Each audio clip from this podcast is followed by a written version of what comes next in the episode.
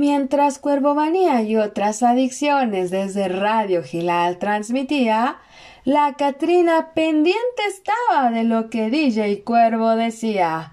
Atenta escuchaba y a la vez pensaba Va siendo hora que mi historia cuente este día y al 2 de noviembre ella se refería. Ha llegado la Catrina a Radio Gilal a darnos una plática de las nuevas masculinidades.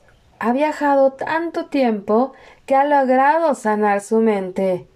Tiene mucho que platicar y nuestro querido Paco Cervantes la va a entrevistar. Grandes invitados Serendipia ha convocado, pero este 31 de octubre la estrella principal va a figurar. De majestuoso vestido y un tocado singular, la Catrina se engalanará.